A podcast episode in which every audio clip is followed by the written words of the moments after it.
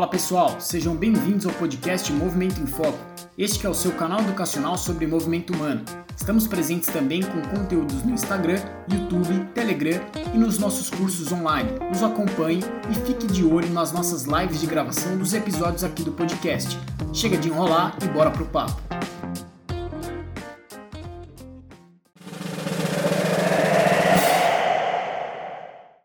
Fala pessoal, tudo bem? Sejam bem-vindos a mais um episódio do podcast Movimento em Foco.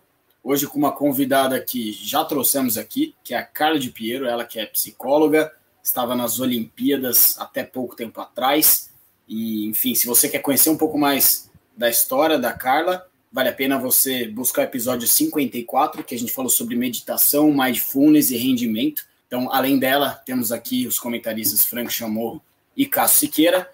E aí a Carla veio hoje para trocar uma ideia pra, com a gente sobre o que, que aconteceu nas Olimpíadas, que ela teve essa experiência aí recente, aproveitando o momento.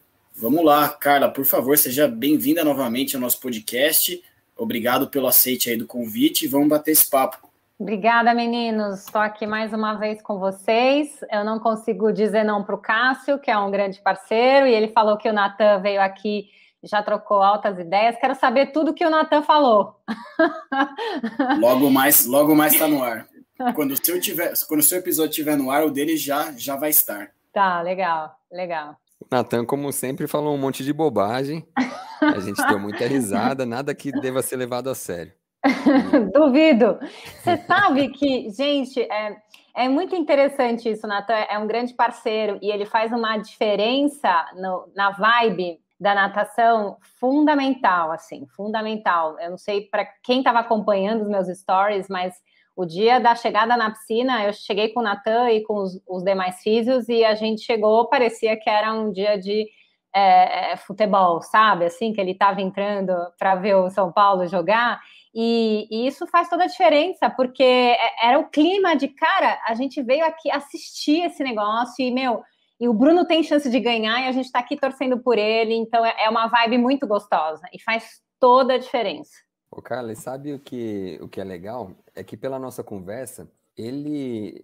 Isso é do Natan, ele é o cara que o ambiente que ele tá, ele, ele deixa o ambiente descontraído sempre, mas é pensado. Ele, ele vê na hora qual que é a vibe que ele tem que botar. Então teve um momento que ele é, que ele contou aqui pra gente que ele pensou em animar mais, outros momentos ele pensou em deixar mais quieto. Ele sacou momentos em que alguém saiu meio puto da piscina, que ele tinha que respeitar esse momento, mas ao mesmo tempo o próximo ia nadar e ele tinha que levar a moral desse próximo. Então ele soube lidar com os dois. O Natan realmente é, é diferenciado, e, né? E esse, era isso que eu ia falar, e esse é o diferencial, Cássio. É, não basta ser um, um, um profissional da, da, da, equipe multidisciplinar.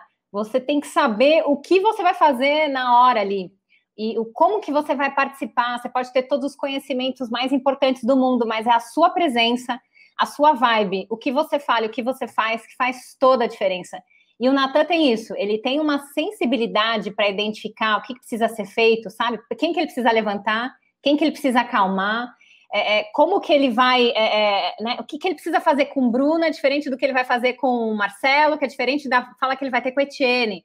Ele sabe exatamente, assim, ele é assim, ele é realmente muito importante para a seleção. Tem uma coisa na fala do Natan que acho que transparece bastante isso, que dele curtir o momento, né? Ele em vários momentos fala, cara, é um privilégio meu estar aqui, então eu tô, eu tô de cabeça, né? Tipo, eu, mesmo ele já tendo passado por alguns ciclos olímpicos, né? Então uhum. ele não deixa de ter aquele encantamento de, cara, eu tenho que aproveitar isso daqui no máximo que eu puder e levar o uhum. moral dos caras o máximo que eu puder. E você sabe, Franco, que assim, eu já tinha vivido as Olimpíadas do Rio, mas eu acompanhava poucos atletas, eu não fiquei dentro da vila. É, é, eu tinha um, um, uma outra, um outro papel. Dessa vez eu fui como psicóloga do COB, né, responsável por vários atletas que eu acompanho. Eu tinha lá praticamente 20 atletas. E, e assim, eu estava disponível para qualquer necessidade de qualquer pessoa da delegação e qualquer atleta. E, e foi muito legal viver essas Olimpíadas, porque é, a sensação do time Brasil é essa aí que a gente está falando do Natan. Não é só o Natan, é, boa parte, eu diria que a grande maioria das pessoas está num clima de isso aqui é incrível, é uma grande oportunidade. Eu estou aqui porque eu sou apaixonado pelo que eu faço e eu sou bom no que eu faço, então fui selecionado para estar tá aqui. E é, é, com uma paixão tão legal que você vê os profissionais trabalhando que é, dá muito gosto de vestir o uniforme do Brasil, sabe? Então, parece patriotismo ou, né? Mas é assim, de verdade, é muito especial. É muito especial estar tá com a seleção de natação, foi muito especial estar tá como time Brasil lá, e o clima é realmente muito bacana.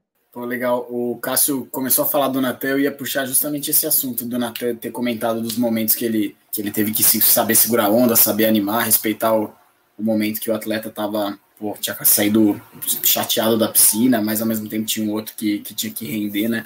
Cara, então vamos lá. Você que teve essa experiência, é, dessa vez como é, psicóloga do COB, acompanhando alguns atletas que você já vinha acompanhando. Quem, quem eram os atletas que, que você estava acompanhando? Acho que essa é uma pergunta legal o pessoal saber assim na, na prática.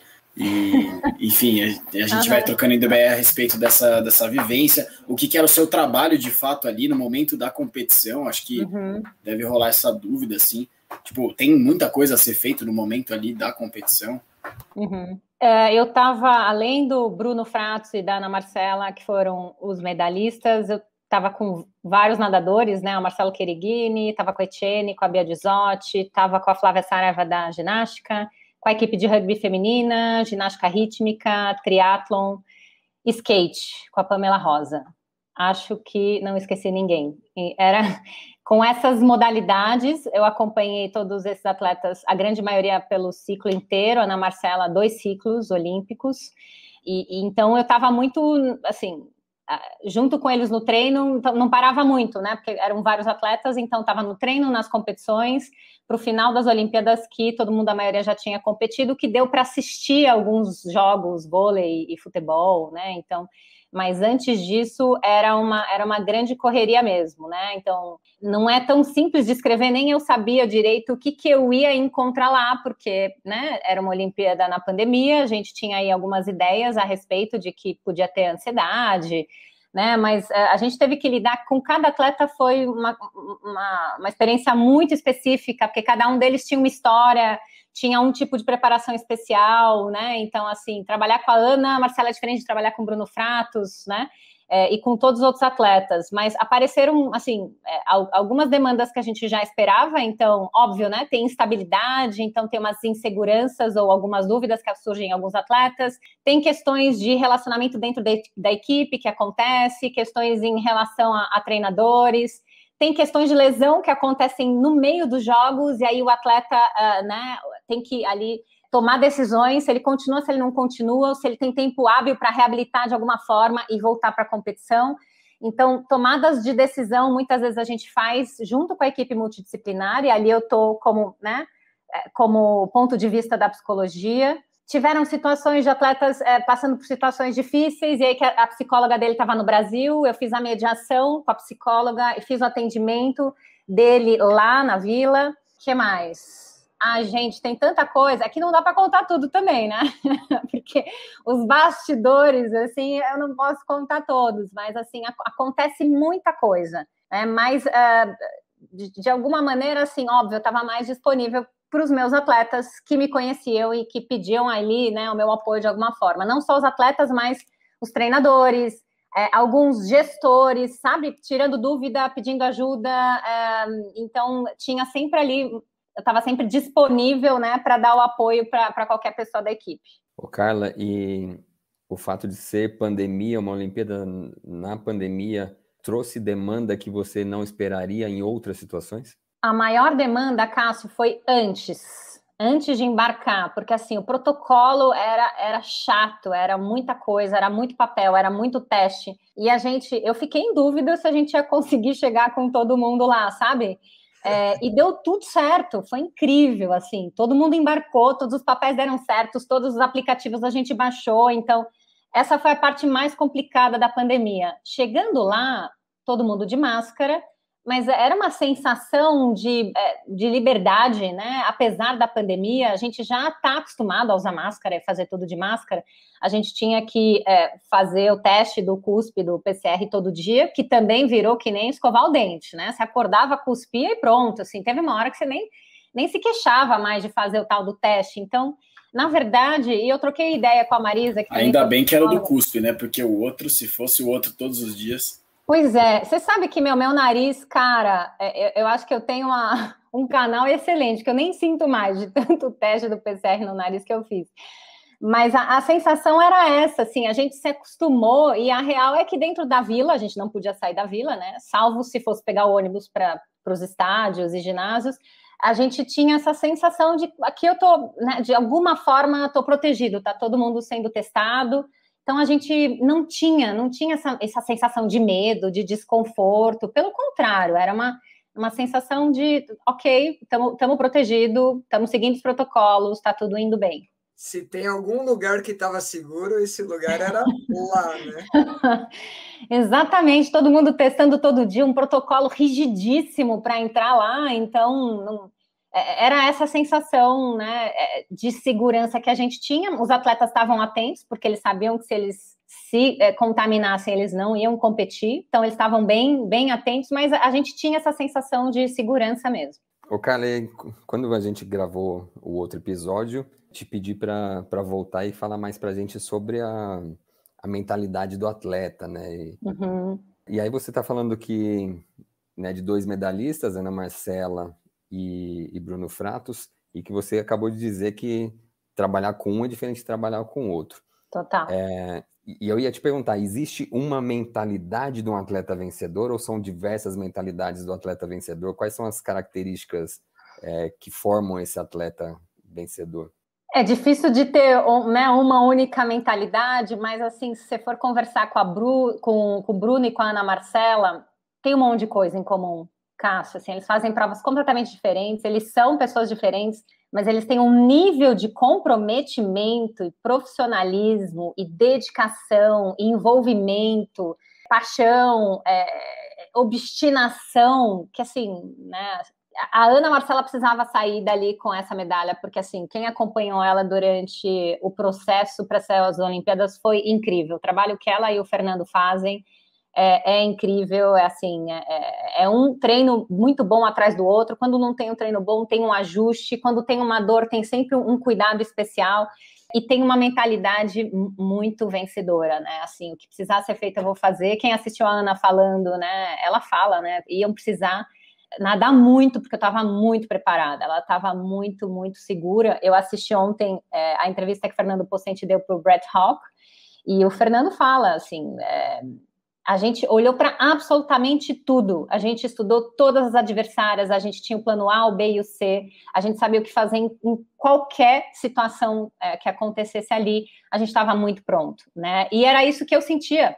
Como, como uma, uma a psicóloga da equipe, né? Assim, a minha sensação é eu não preciso fazer absolutamente nada. Eu perguntei para Fernando: você quer que eu trabalhe alguma coisa em específico? Você quer que eu ajude ela a visualizar a prova? Você quer... Ele falou assim: Carla, tá tudo pronto tá tudo pronto. Né? Eu, eu não quero mudar o que a gente já tem feito nas últimas Copas do Mundo. Acho que o trabalho de manutenção que você tem feito está ótimo. Eu só quero que esteja só eu e ela na hora da competição. Então, se você puder me ajudar para a gente estar tá aqui juntos, ok, né? E, e foi isso que aconteceu. Estavam os dois, eles têm uma conexão incrível, um trabalho de uma grande parceria, e, e foi o que vocês viram. Cara, que, que legal. Mas você dizendo agora estava tudo pronto, me veio uma sensação de. E a emoção de ganhar? Mudou o fato dela ir para uma prova tão pronta é, depois que ganha, vem uma sensação de, ah, já sabia, é isso mesmo, ou não vem a emoção de Não, pelo amor de Deus, a emoção de campeã olímpica.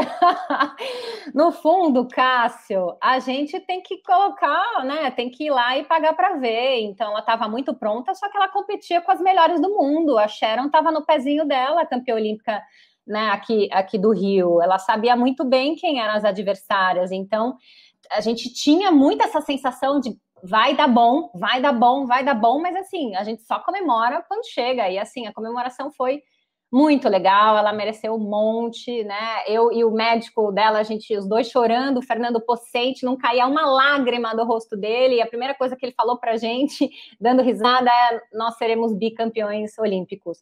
Eu falei, ah, Fernando, puta que pariu, né? Vem aqui chorar um pouquinho com a gente, comemorar. Né, mas é, é, é, um mindset que não é só da, da, da atleta, né? É do treinador, é um conjunto de fatores assim muito especial. Carla, duas, duas perguntas. Você comentou que, primeiro isso, né? Tá tudo pronto, não precisa se preocupar muito, continua o trabalho de manutenção com ela. Acho que a primeira pergunta é o que, que é feito nesse trabalho de manutenção, que é, tipo, uhum. basicamente está tudo pronto, o que, que, é, que, que é preciso ser feito nesse trabalho de manutenção? E a outra pergunta é também em relação ao comentário que você fez, que a relação de, de parceria, né, do treinador com, com ela, com o atleta. O que, que você vê que é que é, foi relevante nessa, nessa relação de parceria para sustentar justamente o que você comentou sobre dedicação, sobre é, o profissionalismo da atleta, o, quais as características que você vê nessa relação que, que contribuíram para essa conquista? Tá, vou responder de trás para frente, então. Eu acho que assim, a, o Fernando é um grande líder, ele sabe o que ele está fazendo, ele passa uma segurança incrível para Ana Marcela né? Ele monta a programação, ele divide com ela, explica o que, que ele vai fazer, tá tudo muito planejado, então ele passa uma segurança, ela treina e acredita nisso que eles estão construindo juntos, então acho que é, eu, eu não acredito num trabalho em, em, ganhar medalha olímpica sem uma boa relação treinador-atleta, sem essa confiança, sem esse trabalho assim. Rola uma transparência muito grande, pelo que entendi. Muito, uma baita cumplicidade, né? Assim, eles trocam ideia de igual para igual, a Ana respeita um monte, mas ela, ela fala no ponto de vista dela, ela fala o que está acontecendo com ela, então tem um canal de comunicação ali né? E tenho muito respeito. Uh, o Fernando também tem muito respeito pela atleta dele, né? E, e a manutenção. a manutenção, gente, você imagina, dois ciclos como atleta, tudo que eu tinha para desenvolver de técnica, de, né, de ampliação de repertório, já aconteceu. A Ana Marcela é uma atleta é, experiente e pronta. Tudo que ela tinha que ter vivido de dificuldade, ela viveu. E muito do que a gente trabalhou uh, foi a questão do favoritismo, né? Então, como lidar com esse favoritismo. E assim, ela foi incrível. Em nenhum momento ela sentiu peso, ela sentiu carinho das pessoas, em nenhum momento ela se cobrou, em nenhum momento ela se deslumbrou com a possibilidade de é, ah, eu vou ser campeã. Não, ela tinha que correr atrás de um negócio que ela nunca conseguiu, né? Ela participou das Olimpíadas de Pequim, ela ganhou a medalha dela nas Olimpíadas agora de Tóquio. Então, assim, uma menina muito, muito focada, né? É, e, e, o trabalho de manutenção é esse, é assim, você precisa de alguma coisa? Que, né, a gente falou muito sobre o favoritismo, trabalhamos sobre isso, a gente sempre avaliou as questões do estresse externo, né? Então, assim, tá tudo bem? Né? Então, a, relação extra treino, durante treino, então sempre é, tentando é, que ela controlasse qualquer coisa que né, é, fosse perturbar ela, e ela tem uma baita de uma, né, de uma defesa, então, no sentido de não preciso estar tá exposta à rede social, já, já conversei com quem eu quero conversar, e daqui para frente eu não falo com mais ninguém, então, assim, tinha toda uma estrutura ali é, para proteger ela de possíveis fatores estressores. E muito, muito da gente sempre reforçando, cara, esse trabalho que a gente está fazendo está muito bom. Né? Como que você está se sentindo? Estou me sentindo bem? Como que está a tua recuperação? Tá boa? Quase que ticando, tá tudo indo bem? Ok, né? Então a nossa manutenção vai por aí. Eu tô ali, né, é, é, dando apoio para quando é necessário. E dando apoio para o Fernando também, né? Eu acho que muito do trabalho da psicologia não é só dar o apoio para atleta. Então, sempre trabalhando com o Fernando, sempre perguntando para ele também, tem alguma coisa que você acha que eu tenha que é, atuar? Então, ele, ele me ajuda a nortear ali os pontos que eu vou trabalhar com o atleta dele também. Pô, animal, Carla. E, e assim, eu não quero sair do assunto Ana Marcela, mas eu, eu acho que é um momento legal para fazer talvez um contraste, assim, sabe? Ana Marcela é uma atleta que você acompanhou por mais de um ciclo, né? Uhum. É, então tem toda essa construção a longuíssimo prazo, nem é longo prazo, é Sim. é longuíssimo, né? Então dá para construir muita coisa. Aí chega num status ali que é a manutenção que você está falando. Uhum. Beleza. Mas ao mesmo tempo você estava como psicóloga do, do time Brasil toda, né? Uhum. Então, do COB. E tem atletas ali que não são necessariamente acompanhados por você.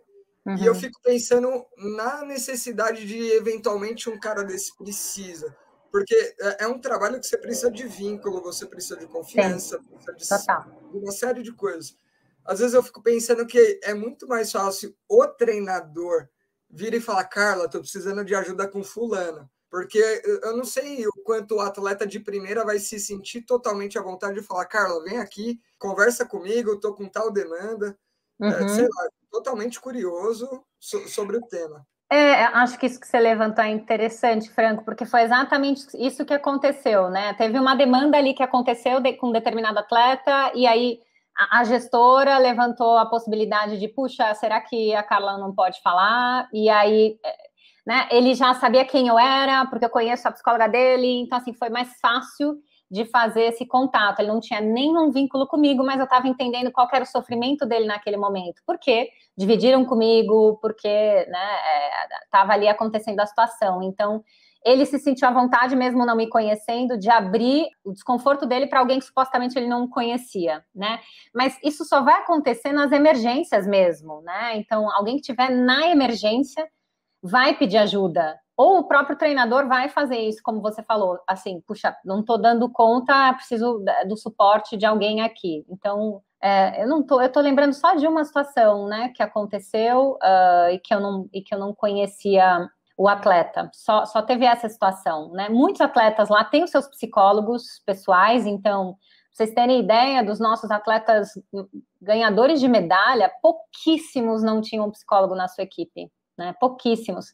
É, e a gente estava lá com quatro profissionais da psicologia do esporte, então tinha um suporte para quem precisasse, a gente se colocou ali à disposição. Cara, que legal isso, e imagino que seja uma onda meio recente isso de todas as equipes contarem com, com um psicólogo.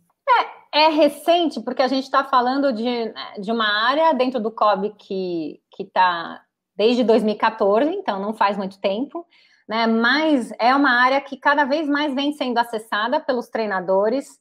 O próprio COB, quando identifica algum atleta com alguma necessidade, ele sugere e fala: olha, é um gestor do COB, olha, tem, temos o departamento, o que, que você acha de fazer uma avaliação ou conversar com essa psicóloga em específico? Então, está muito mais comum do que era antigamente o trabalho da psicologia do esporte tanto os atletas buscam essa ajuda, quanto os treinadores pedem a nossa ajuda. Então, não é mais um. Tinha uma fase de estigma. Hoje, é, eles entendem que é a preparação mental para melhora de performance, né? Mas também para a gente trabalhar com a saúde mental do atleta que está de alguma forma desregulado, ou com uma ansiedade, ou com uma depressão, ou com um transtorno alimentar. Então, é, essa é, né, a gente falava muito pouco sobre isso quando se fala em, em, psicologia do esporte, mas a grande realidade é que o esporte de alto rendimento tem sim bastante, né? Assim como temos aqui, né, na nossa vida, é, várias dificuldades emocionais. Então, cada vez mais a gente está falando desse tema.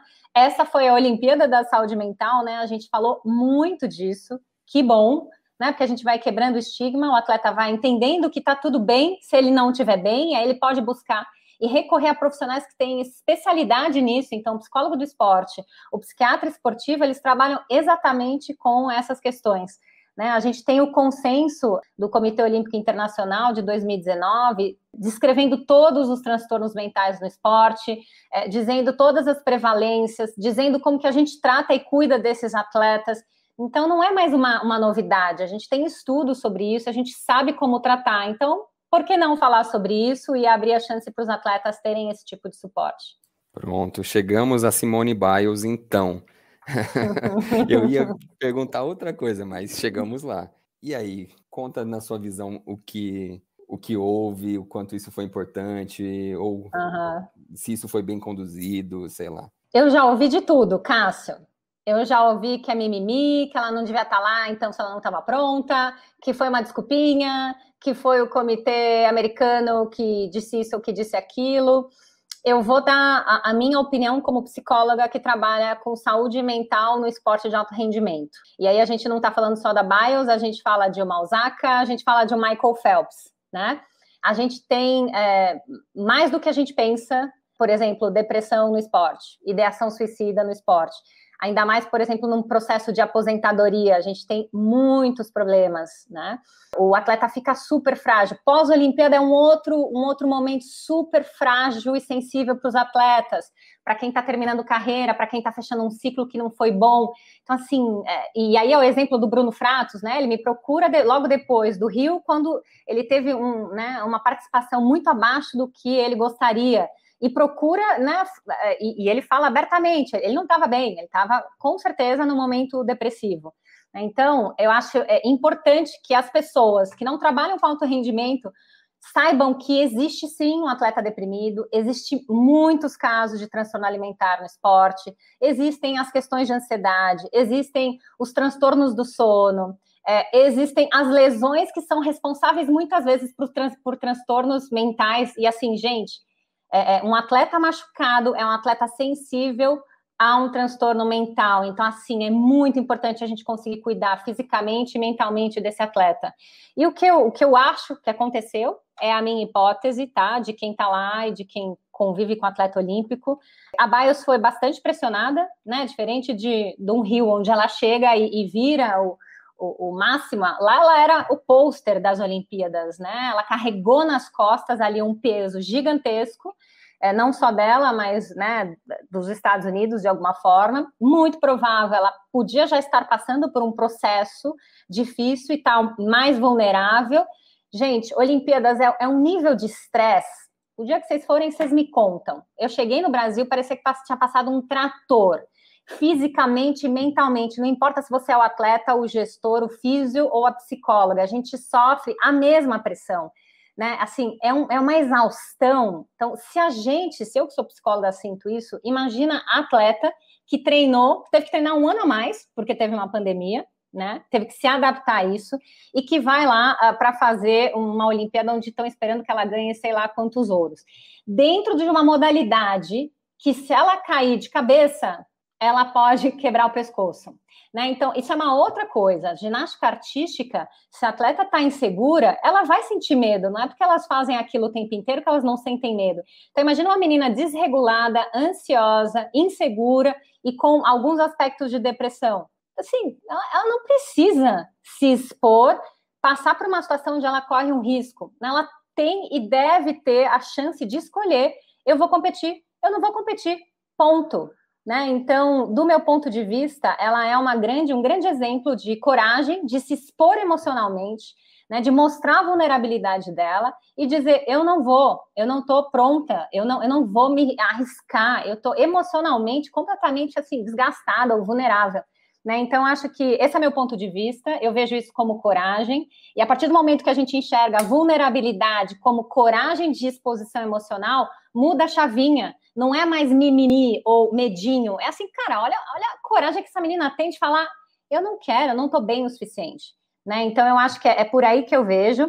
É, quando eu falo mimimi, as pessoas falam também, é diferente, gente, um atleta que fala que está com dor no estômago e que está com a panturrilha doendo e não vai competir. Né? Então, assim, é, é diferente quando ele está com medo e está amarelando de um atleta que está deprimido, de um atleta que tem uma ansiedade importante, de um atleta que tem tá desregulado emocionalmente. Então, assim, são coisas completamente distintas. Eu acho que isso é importante estar claro para as pessoas, né? Quando a gente fala de saúde mental, a gente está falando de doenças graves, com tratamentos que muitas vezes são medicamentosos, né? Então, assim, alguns atletas que eu acompanho durante a pandemia precisaram de medicação por causa de transtorno de pânico, por causa de crise de ansiedade, por causa de depressão. Os atletas passam por isso. E tinha atleta medicado nas Olimpíadas. E eu acho que pode ser o caso da Simone, né? Então, tinha psiquiatra acompanhando ela. Então, Veja, a gente não sabe a história por trás. Tem aí um documentário, eu acho que da Simone Biles, que talvez quem assistir vai ter um pouco mais de informação, mas a real é essa, né? O esporte dela é um esporte de muita cobrança, um ambiente aí, historicamente, lá nos Estados Unidos, de abuso, né? Então, assim, ela tem outra coisa importante, né? Além de lesão, que pode ser um fator predisponente para a saúde mental, abuso e assédio vividos pelo atleta também são gatilhos para desenvolver questões de saúde mental. Então, isso é super importante, né? E por isso que a gente quer muito um ambiente seguro, sem abuso e sem assédio, porque a gente sabe que vai ter impacto emocional na vida desse atleta. Está respondido, Cássio? Está respondido o ponto de vista? Está respondido, muito bom. Aí... Carla, teve um outro momento que a gente conversou, nós três e mais uma outra fisioterapeuta, mas assim, conversa durante a, a, a própria Olimpíada, sabe? Aquele clima bem. Vamos especular, vamos falar o que está vindo na cabeça e tudo mais. Uhum.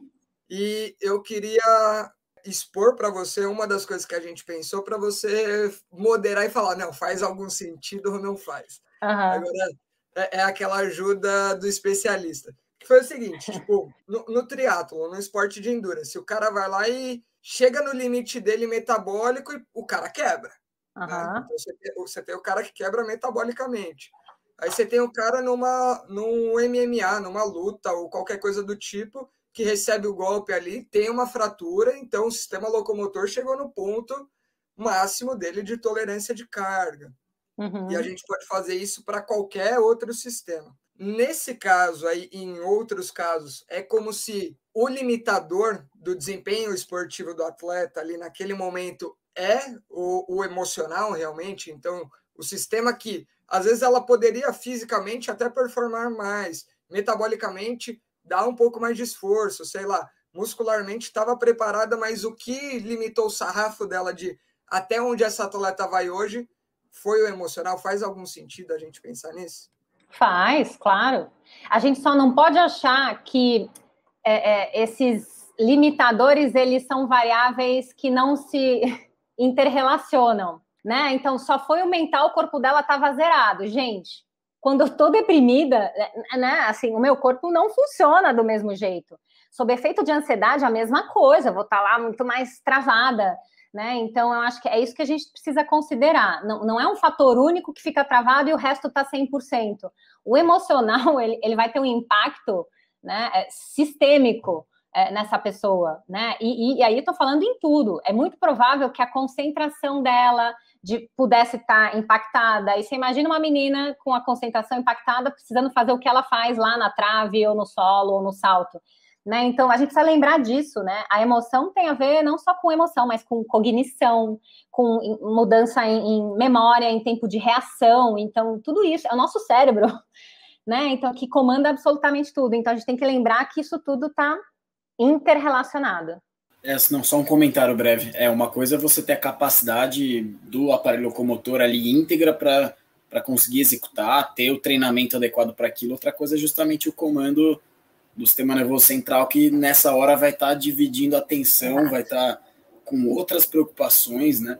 Não, o foco muda completamente. Uhum. E, e, assim, acho que o, o ponto legal dessa, dessa reflexão é assim, é claro que são vários grupos, sistemas que a gente subdivide por simples critério de estudo organizacional uhum. metodológico.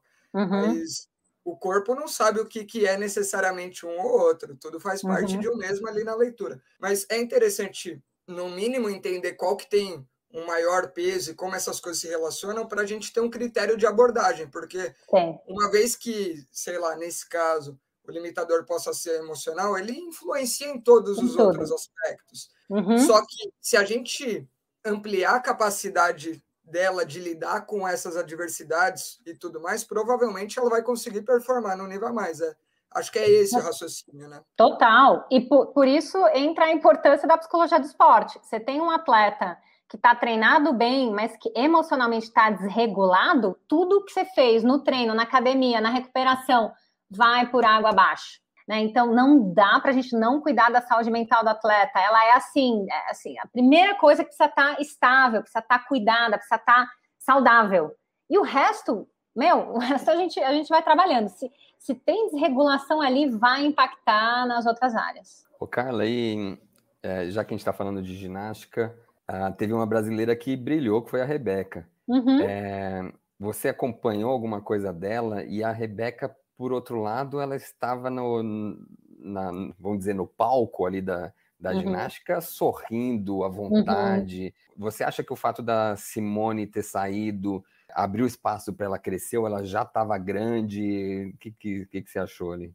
Então, toda vez que a gente fala de um atleta, né, a gente precisa entender a história, o contexto e tudo que estava acontecendo ali, né? Eu não acompanho a Rebeca, mas ela tem uma psicóloga há nove anos, que é a Aline Wolff do COB, que faz um trabalho excelente com ela. Então, essa menina tem uma preparação mental. Ela já se lesionou e lesionou mesmo o joelho, não sei se quatro ou cinco vezes, vocês devem saber disso.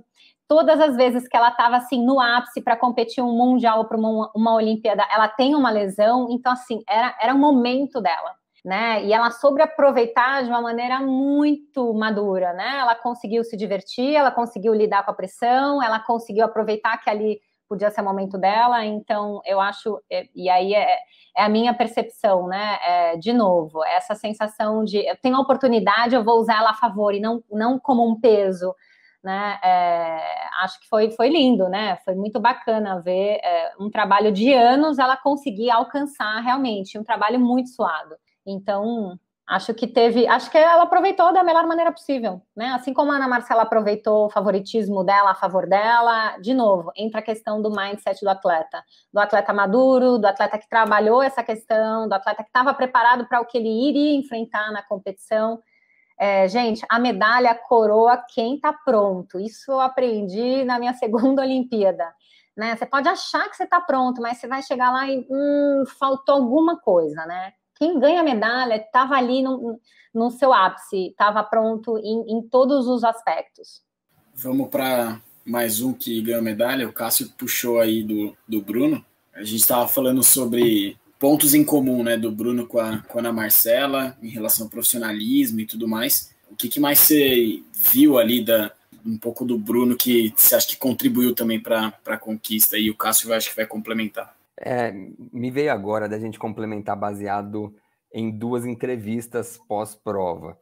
A polêmica do Rio, que é não tô felizão, peguei em sexto, tô felizão. E com essa de agora, os caras é grande, mas nós é ruim. Você disse que pós-Rio ele, ele tava no, ficou num momento ruim e tal. Uhum. É, então, quem é o. Desvenda um pouco o Bruno Fratos pra gente. Eu acho que as duas entrevistas elas contam um pouco sobre o Bruno, né? É, ele é um cara super autêntico, ele fala o que ele sente, ele é super instinto e cara, ele amadureceu.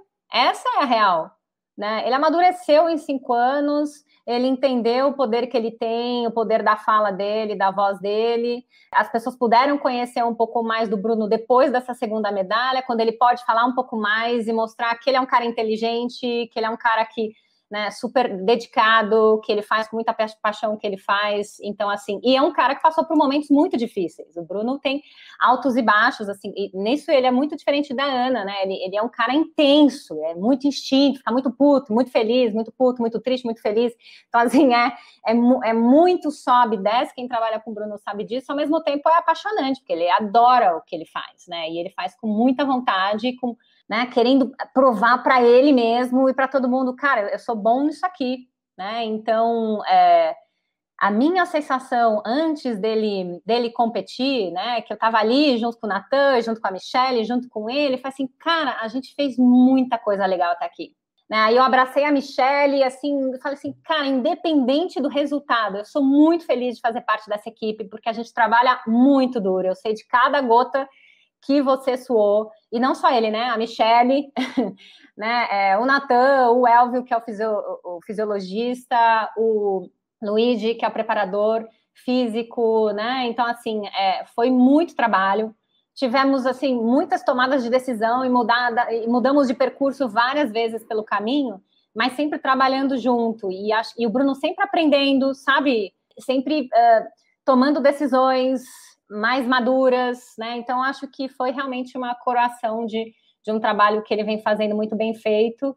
E, e é isso, né? O Bruno é um trabalhador. Ele não nasceu para ser né, o velocista de 1,90m, cara. Ele é um baita de um trabalhador que sai lá atrás, que a largada não é boa, que vai buscando todo mundo no final. Então, assim, que acredita até o fim, obstinado, trabalho duro. Ele é o exemplo do trabalho duro. O Nathan contou para a gente uma história que ele foi para o bloco e, e antes falaram para ele, vai, se diverte. Aí ele fez um coraçãozinho no, no bloco, e os caras falam, uhum. nossa, o que, que vai sair daí, né? Exatamente.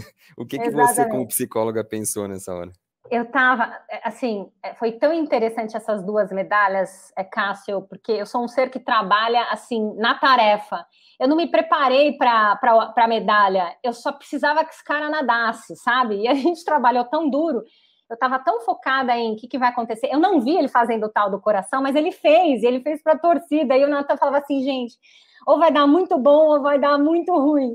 e deu bom né? É, e, deu, e aí, quando eu vi que ele ficou em terceiro, fui lá, abracei a Michelle, a gente chorava, fiquei meio perdida. Eu entrei num transe, assim, quase de uma mistura de alívio com felicidade. Assim, eu trabalhei tanto, a gente se dedicou tanto, que eu só queria falar com ele, aí eu esqueci que tinha premiação, aí eu fui pro lugar ali da fisioterapia, voltei, me perdi. Quando eu vi, estava rolando o beijo dele com a Michelle, porque eu consegui voltar para a arquibancada.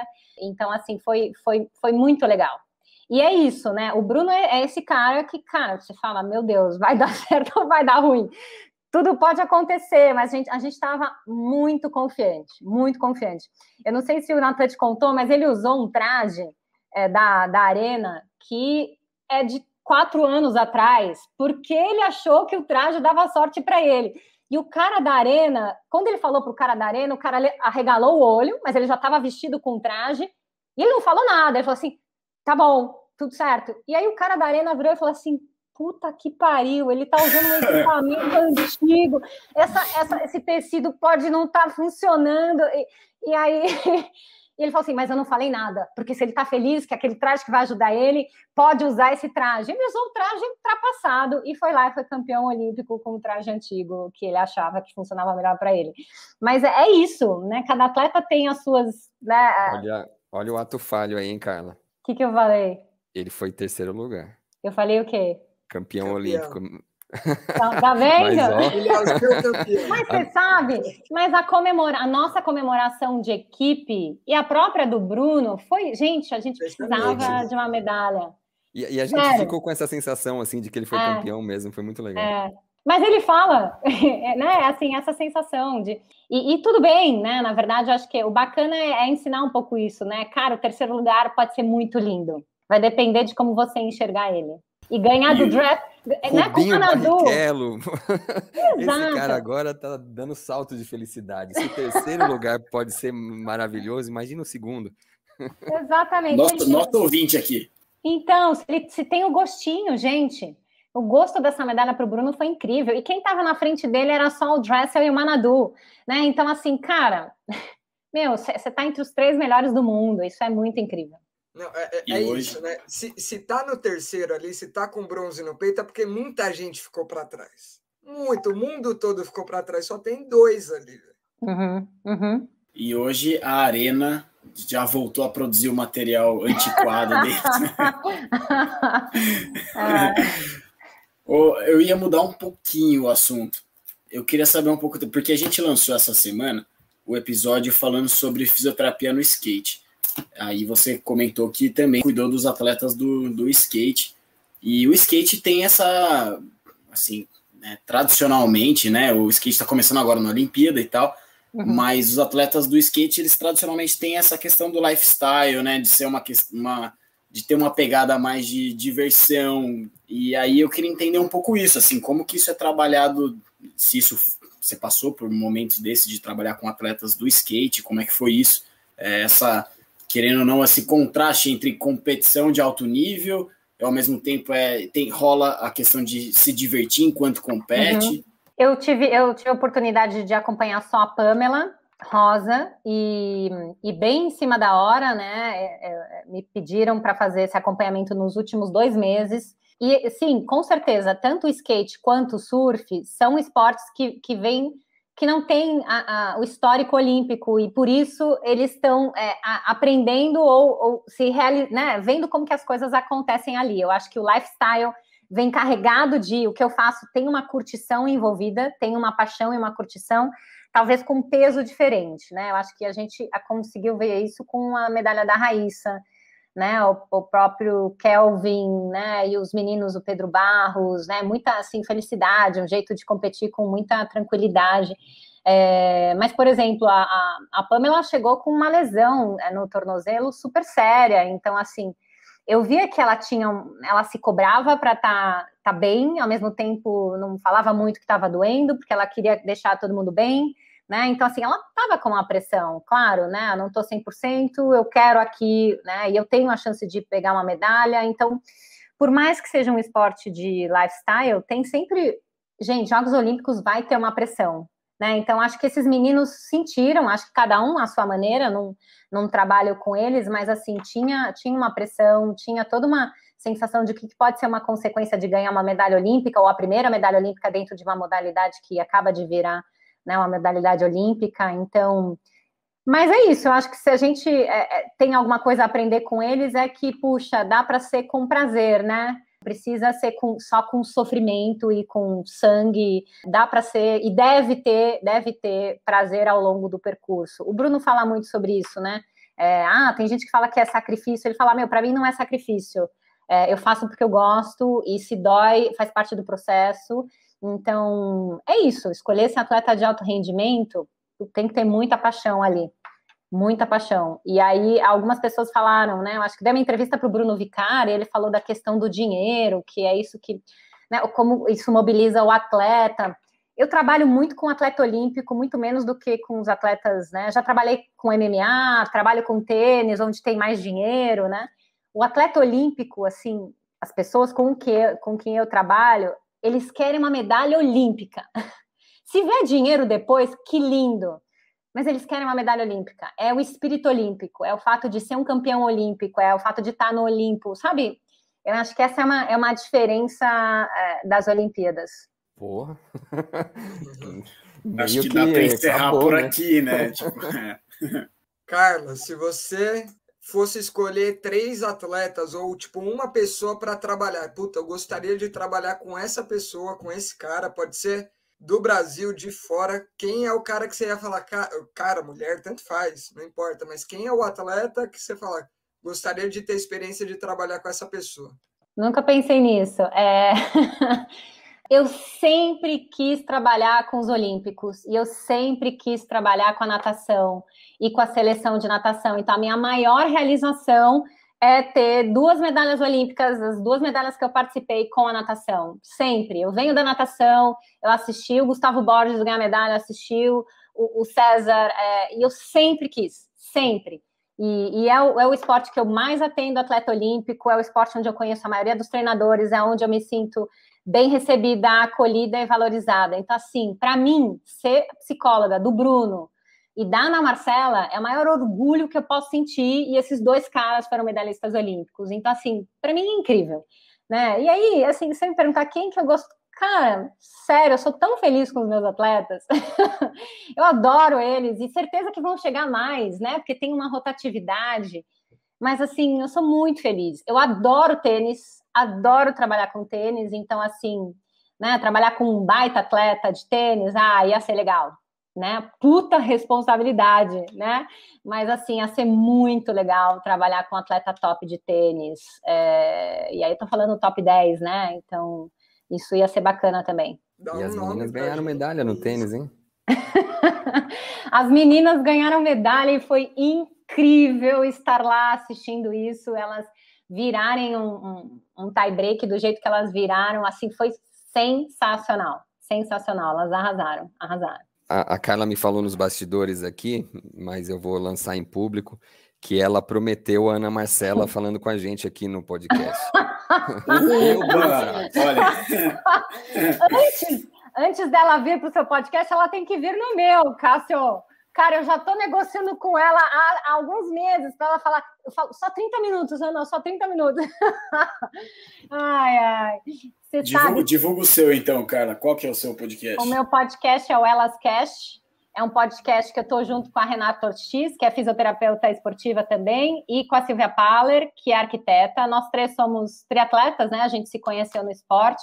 E a gente entrevista mulheres, é, desde o esporte até empreendedorismo, e fala de maternidade, tudo que interessa aí o universo feminino e masculino. Vamos começar a entrevistar homens, porque, né? Não precisa ser só mulher, a gente quer saber o ponto de vista masculino também, mas é, é um podcast bacana que a gente convida pessoas que a gente acha que tem uma história bacana para contar também. Boa, animal. Feito o jabá. Acho que você já, tinha, você já tinha falado dele no primeiro, só que acho que ainda não tinha começado, talvez. Estava no projeto Exato. e tal. Exato. E agora começou. Olha lá. Então... Agora, além de começar, a gente tem aí um baita, a gente conseguiu um, uma baita de uma parceria com a Unlimited. A gente vai ter alguns episódios patrocinados por eles e vamos conseguir divulgar na toda a plataforma deles também, vai ser super legal. Pô, muito bom. Vários atletas prometidos aqui, então. o, o, Gabriel, que saiu hoje essa semana, ele prometeu também. Prometeu o Luiz Francisco, Pedro Barros, que ele conhece esses caras. A gente vai conseguir tá falar bem? com eles. Vamos ver. Ai, gente. Você sabe que falar com a Ana Marcela não é fácil, porque ela é tão profissional que ela, assim, o recorte dela de tempo para fazer as entrevistas, assim, estava organizado. Antes das Olimpíadas, os quatro, cinco meses antes, ela não dava uma entrevista. Ela já deu entrevista com toda antecedência. E ela teve duas semaninhas de férias e agora ela já está treinando de novo. Então, acho que vai ser difícil a gente conseguir. Eu já estou na fila, eu já estou na fila.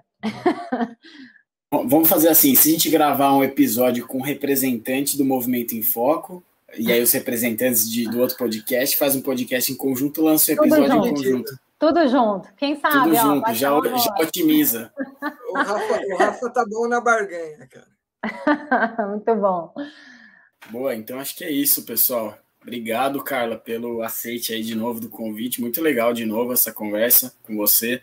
E é, é muito legal que quem ouviu esse episódio, por favor, volte e escute o primeiro que a gente fez com a Carla, que é o episódio 54, que vai fazer mais sentido. Um complementou o outro o Donatan vai complementar esse também, enfim. Esse tem a, nosso podcast tem essa característica de um episódio sempre puxando para o outro.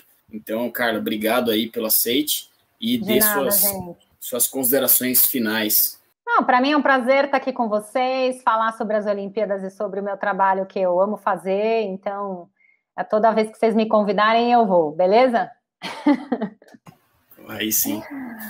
Valeu, galera. Que moral, hein? Obrigado, Carla. Foi sensacional. De nada, meninos. Boa noite para vocês. Valeu, galera. Para quem escutou até agora, até o próximo episódio. Muito obrigado pela audiência.